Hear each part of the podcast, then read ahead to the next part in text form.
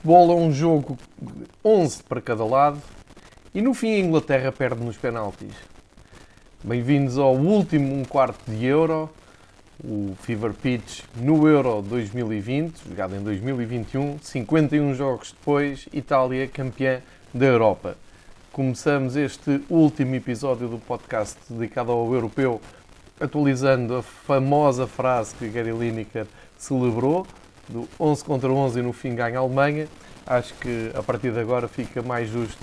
São 11 contra 11 e no fim a Inglaterra perde nos penaltis porque, mais uma vez, na altura em que o jogo do Wembley vai para penaltis, penso que só os ingleses é que acreditaram que o desfecho poderia ser diferente de este.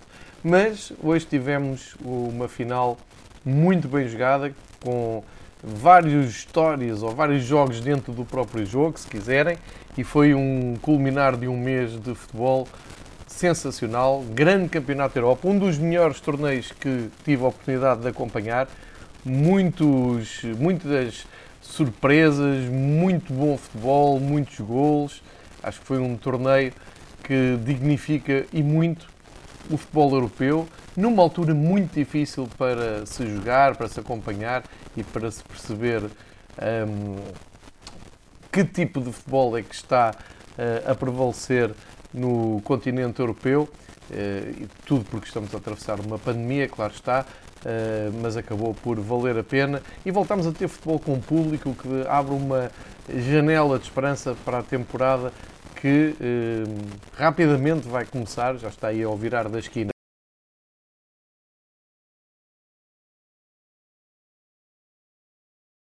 atingiu-se o máximo de jogos com prolongamento uh, que já tinha sido atingido uh, no Itália 90, uh, isto em termos de grandes torneios, claro está, entre mundiais europeus.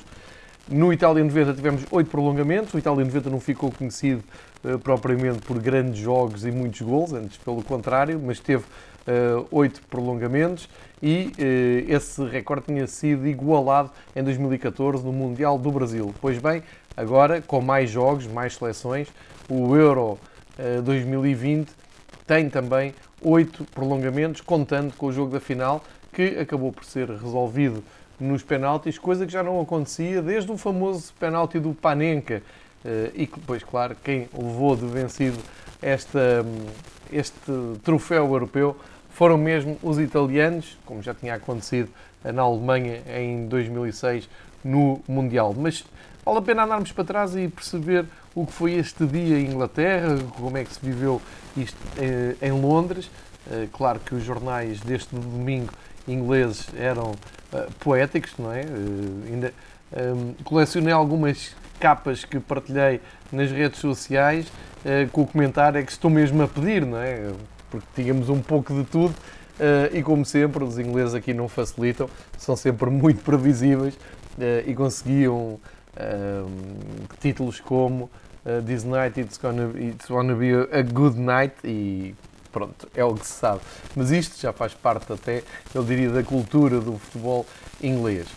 Do outro lado, a Itália, uh, sem grandes pretensões, mas muito realista, uh, teve que fazer um jogo de trás para a frente uh, e vale a pena entrarmos então na, análise do jogo, mais do que fazer o contexto de todo o campeonato, porque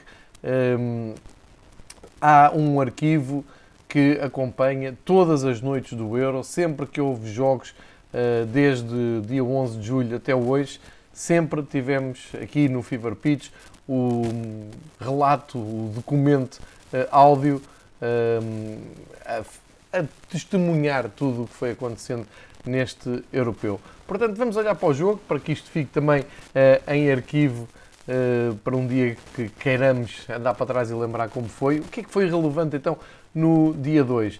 Para já, o Wembley cheio, moldura humana fantástica. Tenho aqui que dizer que, apesar de ser grande adepto do futebol inglês, grande adepto dos ingleses, tenho aqui que fazer uh, um, um reparo. Foi uh, assustador o ambiente vivido ao longo do dia nos arredores do Wembley. Uh, aquelas centenas de adeptos, ou mesmo milhares de adeptos, que resolveram tomar de assalto as entradas do Wembley, forçando a entrada sem bilhete uh, em 2021, num torneio que tinha sido prometido com os mais altos regulamentos de segurança.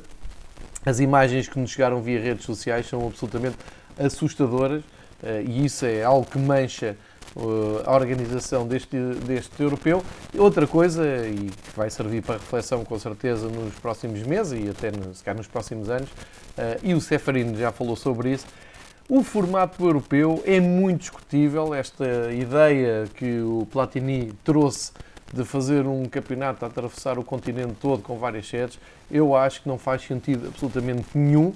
Já não sou muito fã de um campeonato da Europa jogado em dois países, então, como foi este, não faz sentido nenhum, porque, feitas as contas finais, olhamos os, as equipas que chegaram às meias finais, jogaram todas em casa, ou quase sempre em casa, até aí. Estou a falar da Dinamarca, que jogou em Copenhaga eh, a primeira fase toda, estou a falar de Itália, Inglaterra e Espanha, que também jogou em Sevilha, e portanto Uh, acho que isto é a rever, nem é a rever, é a não repetir. Está feito, ainda por cima num contexto de pandemia difícil, com jogadores atingidos por Covid, com estádios com público, outros com menos público. Hoje tivemos uma enchente em Wembley como se nada uh, tivesse a acontecer em termos de pandemia. Enfim, há muita coisa aqui para refletir, mas parece-me que o Triunfo de Itália acaba por ser ainda mais justo porque obriga uma equipa a jogar não só em terreno adversário, mas num estádio que fica muito confortável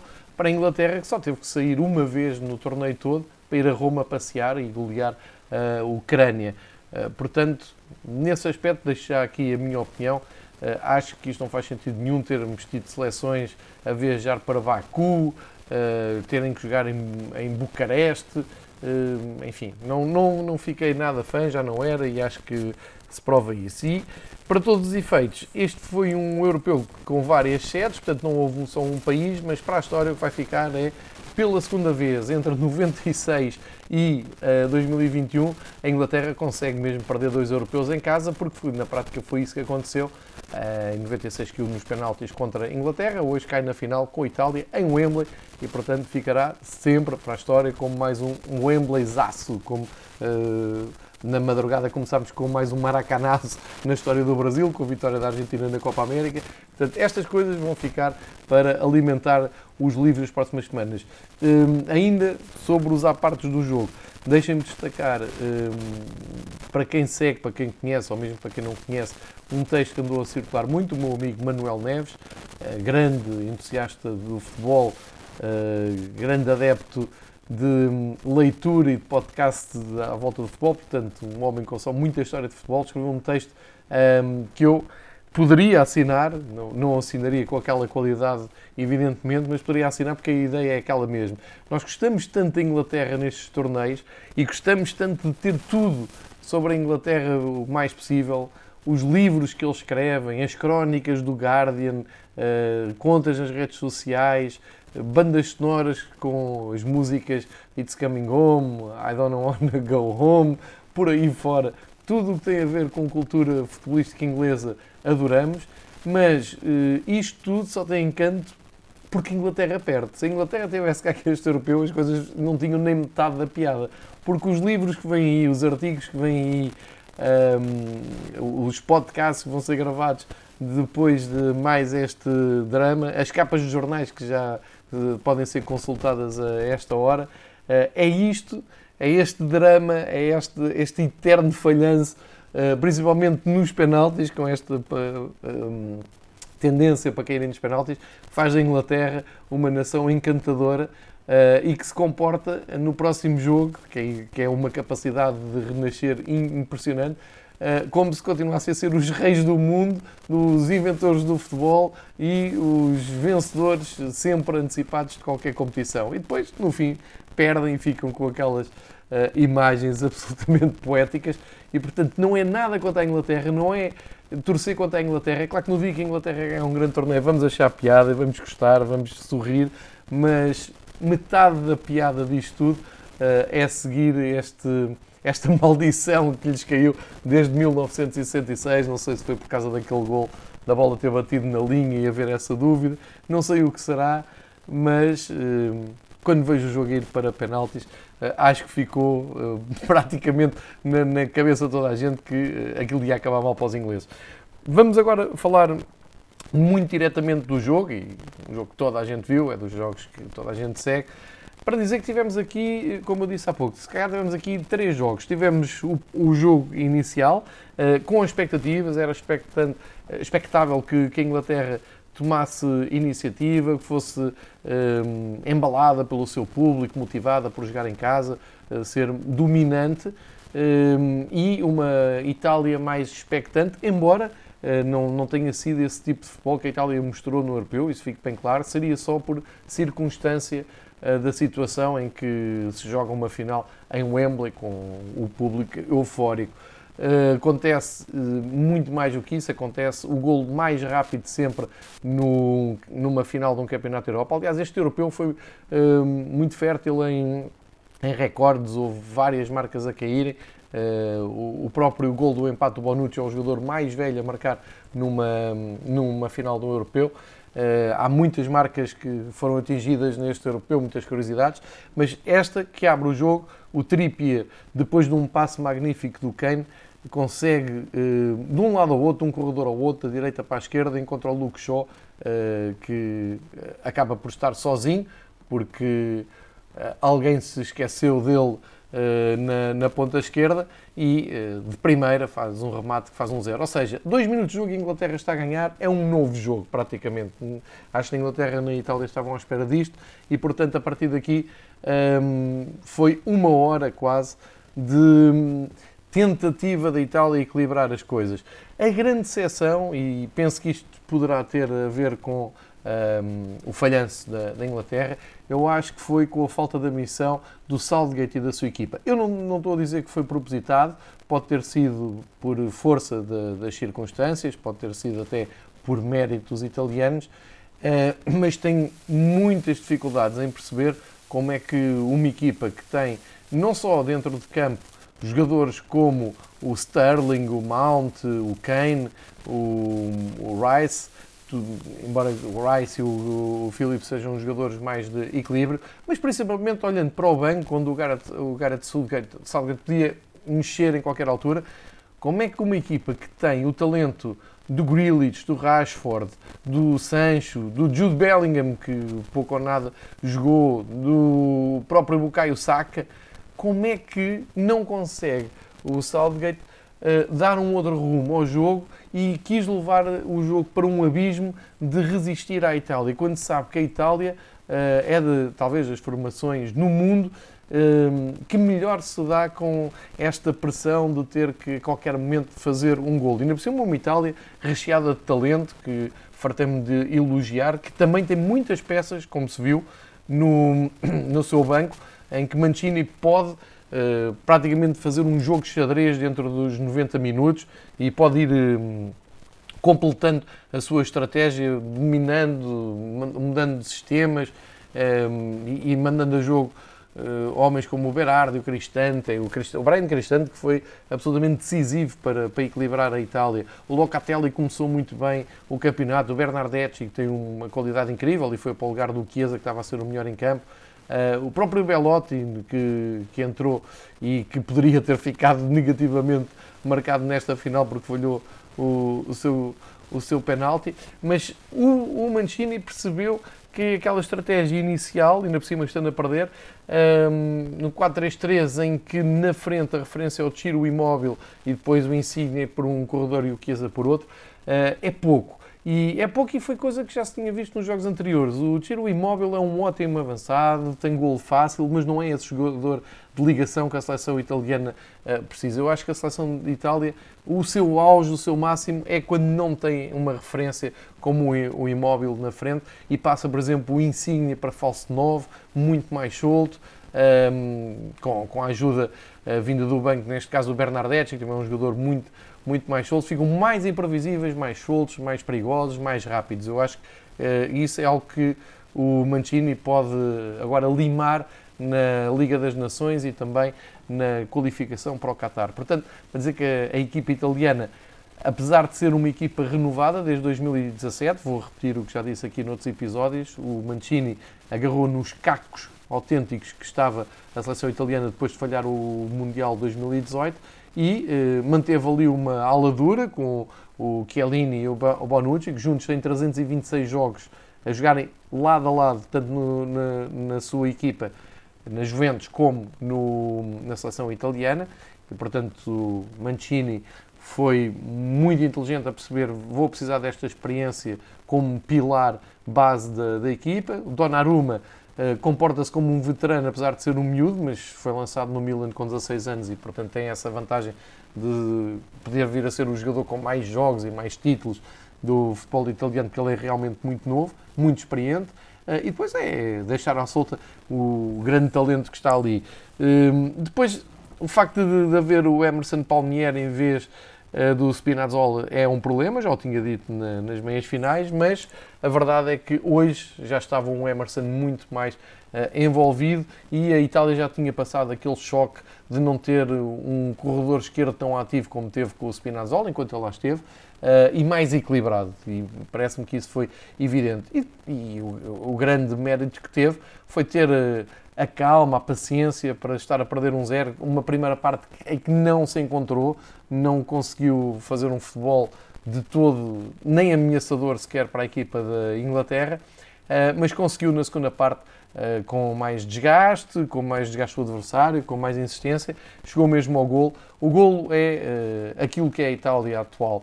O Cristiano tinha acabado de entrar, como eu disse, equilibrou muito a equipe, desvia a bola no, no primeiro posto. Está lá o Chiellini, guerreiro, na luta, a tentar cavar uma grande penalidade. A bola sobra para o outro guerreiro, Bonucci. A bola vai ao poste, ressalta, o Bonucci insiste. Isto é Itália, isto é uma Itália que nunca se rende. E a partir de 67 minutos percebemos que vem aí tragédia para a Inglaterra. A Inglaterra com o golo aos dois minutos Hum, eu não digo que tenha sido consciente, mas senti isso a ver o jogo. Eh, os jogadores entraram numa descompressão tal que parece que tinham resolvido a partida e só faltavam 90 minutos, não é? Faltavam 89 minutos para chegar aos 90 e, portanto, faltava só o jogo todo. E parece-me que esse foi, eles foram traídos pelo otimismo e pelo bom começo. Se o gol tivesse vindo mais tarde, talvez o filme fosse diferente e não querendo ser injusto para o Southgate, nem para os jogadores de Inglaterra, isto um, foi muito tempo, foram muitos minutos a jogar sem bola, a fechar com duas linhas muito, muito baixas, uh, à espera que, que a Itália uh, passasse o jogo todo sem ter êxito na frente. E geralmente a Itália é que era acusada de fazer isso nas décadas anteriores, portanto não deixa de ser curiosa essa postura. A Inglaterra pagou o preço, não ir à procura do segundo gol, e eh, chegou-se aos 90 minutos com a 1, prolongamento eh, começou a haver substituições já a pensar nos penaltis eh, e nos penaltis vou repetir o que já disse há pouco eu acho que só os ingleses é que achavam que isto ia acabar de outra maneira o Berardi marca o primeiro, o Kane muito bem marca o segundo, o Belotti falha o seu penalti e a Inglaterra acha que vai ser desta que a coisa muda e que vão passar a ser felizes, que ainda por cima o Maguire uh, marcou e festejou e mais uma vez uh, parecia que o Wembley já ia abaixo porque já sentiram que estavam na frente do marcador e pronto, a partir daqui foi o fim. Porque o Bonucci, mais, ele, mais uma vez ele, o grande Bonucci, marca o seu penalti, dá um claro sinal de resistência e de esperança para os italianos. Uh, e pronto, a partir daqui, Marcos Rashford falha o seu penalti, Bernardetti, fresquinho, vai lá e marca o uh, Sancho estraga tudo. Uh, eu acho que foi muita responsabilidade em muita gente muito nova. O Rashford, acho que não tem tanta desculpa por já jogar há alguns anos ao mais alto nível no, no United. O Sancho, para bater aquela bola, enfim, acho muito otimismo. Pelo meio, Jorginho ainda falhou o seu penalti, que podia ter acabado ali um, ehm, com o europeu, mas isto estava escrito que tinha que ser a Inglaterra a falhar e uh, atribuir o, o, o penalti final ao Bukayo Saka. Não sei se fui só eu a reparar a cara de pânico do jovem inglês, segundos antes de partir para a bola, já não indicava nada de bom. E falhou, ou o Donnarumma defendeu. Como disse alguém nas redes sociais com piada, o Donnarumma, e eu já tinha dito isso no episódio anterior, uh, arranca esta temporada praticamente a defender penaltis em Vila do Conde num, num, jogo da Liga Europa com o Rio Ave e fecha a temporada a defender penaltis em um Wembley a ser campeão europeu. Isto são as voltas que o futebol dá e é muito curto o caminho entre um jogo de pré-eliminatória da Liga Europa e uma final em Wembley do, do europeu. A partir daqui, festa italiana, drama inglês, uh, imagem muito forte do Southgate, ele próprio que tinha falhado em 96 no mesmo estádio perante a Inglaterra, foi abraçar o Saka. Uh, não sei se não vale a pena a Inglaterra fazer uma terapia de choque, uma, uh, uma psicologia, apostar em, em aulas de terapia para um, passar este fantasma dos penaltis, porque realmente é um caso de estudo uh, e perderam aqui uma ótima oportunidade de ganhar finalmente um grande torneio desde 66 e pela primeira vez um europeu que nunca ganharam uh, e dão razão a alguém. Há muita gente que está a rir a esta hora, uh, dizer que, por exemplo, em Glasgow, vários pubs meteram fotos nas redes sociais que decoraram durante o domingo inteiro os seus pubs com bandeiras de Itália a capa de um jornal escocês também ficou eh, mediática por dizer que o Mancini era a última esperança e, portanto, devem estar a festejar fortemente em toda a Escócia. Também o, Kasper Schmeichel deve estar a rir porque a Dinamarca, eu já o disse aqui, saiu com uma indelicadeza por parte da equipa de arbitragem naquele penalti do Sterling. Uh, nesse aspecto fez justiça. E o Schmeichel tinha dito antes do jogo que os ingleses não percebiam o coming home, it's coming home de quê? Se eles nunca ganharam o europeu. Eles disseram, ah, mas ganhámos o Mundial, está bem, mas são europeu e vocês nunca ganharam. E a Dinamarca já ganhou e continuamos assim. A Dinamarca tem mais um europeu que a Inglaterra. Portanto, há muitas histórias que ficam deste Campeonato da Europa. Eu acho que foi um Campeonato da Europa sensacional. Bons jogos, bons jogadores, muitos golos, muitos recordes, emoção. Uh, e ideias de jogo muito fortes e, e, interessantes. Mesmo neste jogo tivemos muitas variações táticas ao longo do jogo, ajustes, um, futebol mais rápido, pressões mais rápidas e estamos a falar de jogadores que estão umas máquinas autênticas porque estão muito desgastados. Há aqui jogadores com meia centena de jogos ou mais e acabam um mês de julho, ou melhor, chegam a meio do mês de julho um, com uh, um esforço incrível. Uh, com os jogadores, estou, estava a ver o Jorginho a festejar uh, e vejam bem o, o que o Jorginho ganhou no, nos últimos eh, jogos da temporada, não é? Acaba como campeão europeu de clubes com o Chelsea e uh, ainda foi a tempo de ganhar com a Itália, ele que é naturalizado, já contei aqui a história no último episódio, uh, acaba como campeão europeu também por seleções. Enfim, há muitas, muitas histórias que ficam de, deste europeu. Muitos parabéns à Itália, todos os adeptos que em Portugal torcem pela Itália, há muitos, desde 82, já, também já falei sobre isso. É um dia de, de festa para o, para o futebol uh, mundial, porque o domingo começou, como eu disse há pouco, com uma vitória do Messi, que já merecia também levantar um troféu pela sua Argentina. Foi muito emocionante ver o Messi e o Neymar a dar-lhe os parabéns. Uh, e hoje temos a Itália a regressar uh, um título europeu, de onde veio do fundo do buraco. Isto é sempre bom lembrar. Este, este troféu, esta conquista da Itália, começa depois de não irem ao Mundial, coisa que era impensável, em 2018, e uh, seguem 34 jogos sem perder.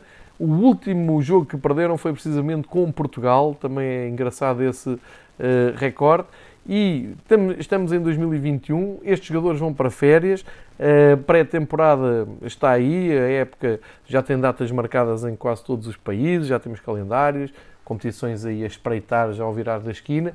Nesta semana, segunda mão de Liga dos Campeões, Conference League, portanto, o futebol praticamente nem para, mas eh, é bom olhar para o que este europeu nos disse e eh, eu, às quartas-feiras aqui no Fever Pitch, tenho puxado muito sobre o futebol italiano, chamei muita atenção para o facto da Itália estar cheio de bons jogadores. A Atalanta é, parece que é uma equipa omnipresente tanto na Copa América como na, no europeu, com vários jogadores espalhados e sempre a brilharem.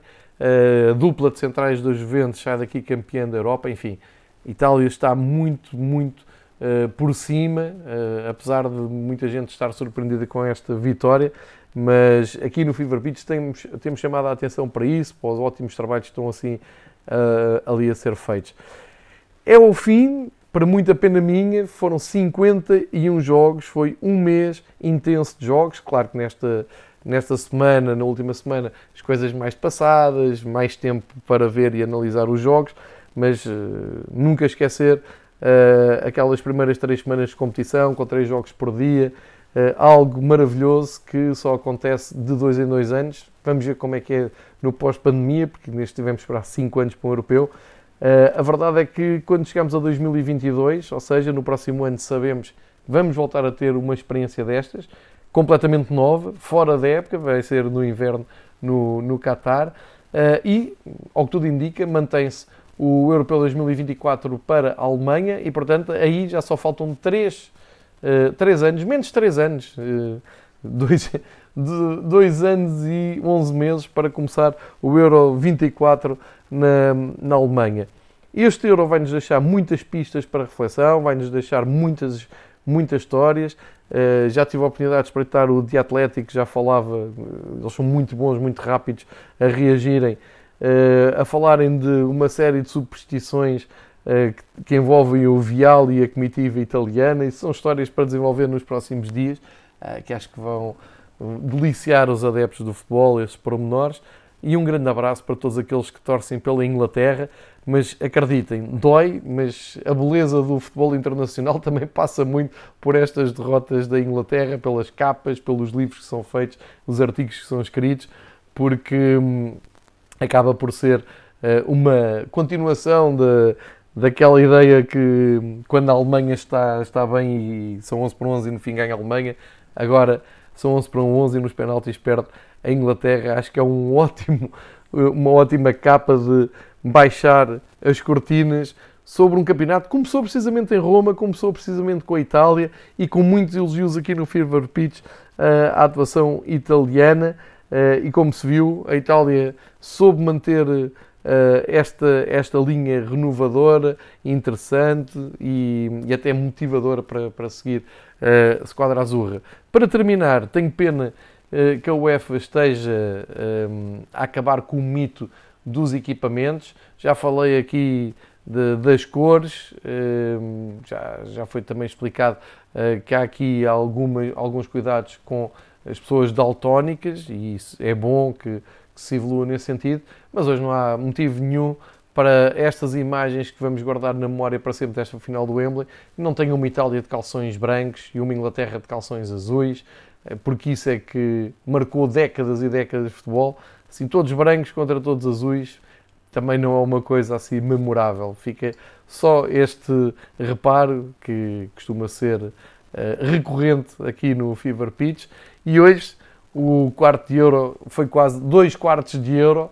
Uh, estamos aqui perto já da meia hora de gravação e acho que se justifica para fecharmos uh, com todo o balanço, a reflexão e com tudo o que era preciso dizer sobre, acima de tudo, sobre este jogo, porque isto não foi um episódio de balanço do Euro, foi um episódio de balanço do último dia do Euro e da grande festa que aconteceu uh, em Wembley. E tal como se disse aqui há uns dias, na verdade, no final, It's Coming to Rome, parabéns aos italianos, boa viagem para casa, boa festa em Roma e no resto da Itália e que isto sirva para abrir o apetite e o interesse para a Série A e para as ótimas histórias da Série A, as grandes equipas como a Atalanta, o Elas Verona, o Sassuolo, equipas que não eram, não são tão, tão mediáticas, não, não são tão conhecidas como as tradicionais e clássicas. E não esquecer que por ano temos o Mourinho à frente da Roma e muito, muitas mudanças de treinadores. Enfim, vamos esperar para ver como regressa o futebol. Foi um prazer estar na vossa companhia. Muito obrigado a todos que seguiram e foram deixando feedbacks, elogios, críticas, ideias ao longo do mês.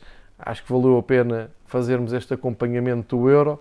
O Fever Pitch despede-se aqui, deixando um forte abraço para todos aqueles que gostam de futebol de seleções e não só, acima de tudo, aqueles que gostam de futebol, ponto. Um grande abraço, boas férias de futebol e viva o futebol!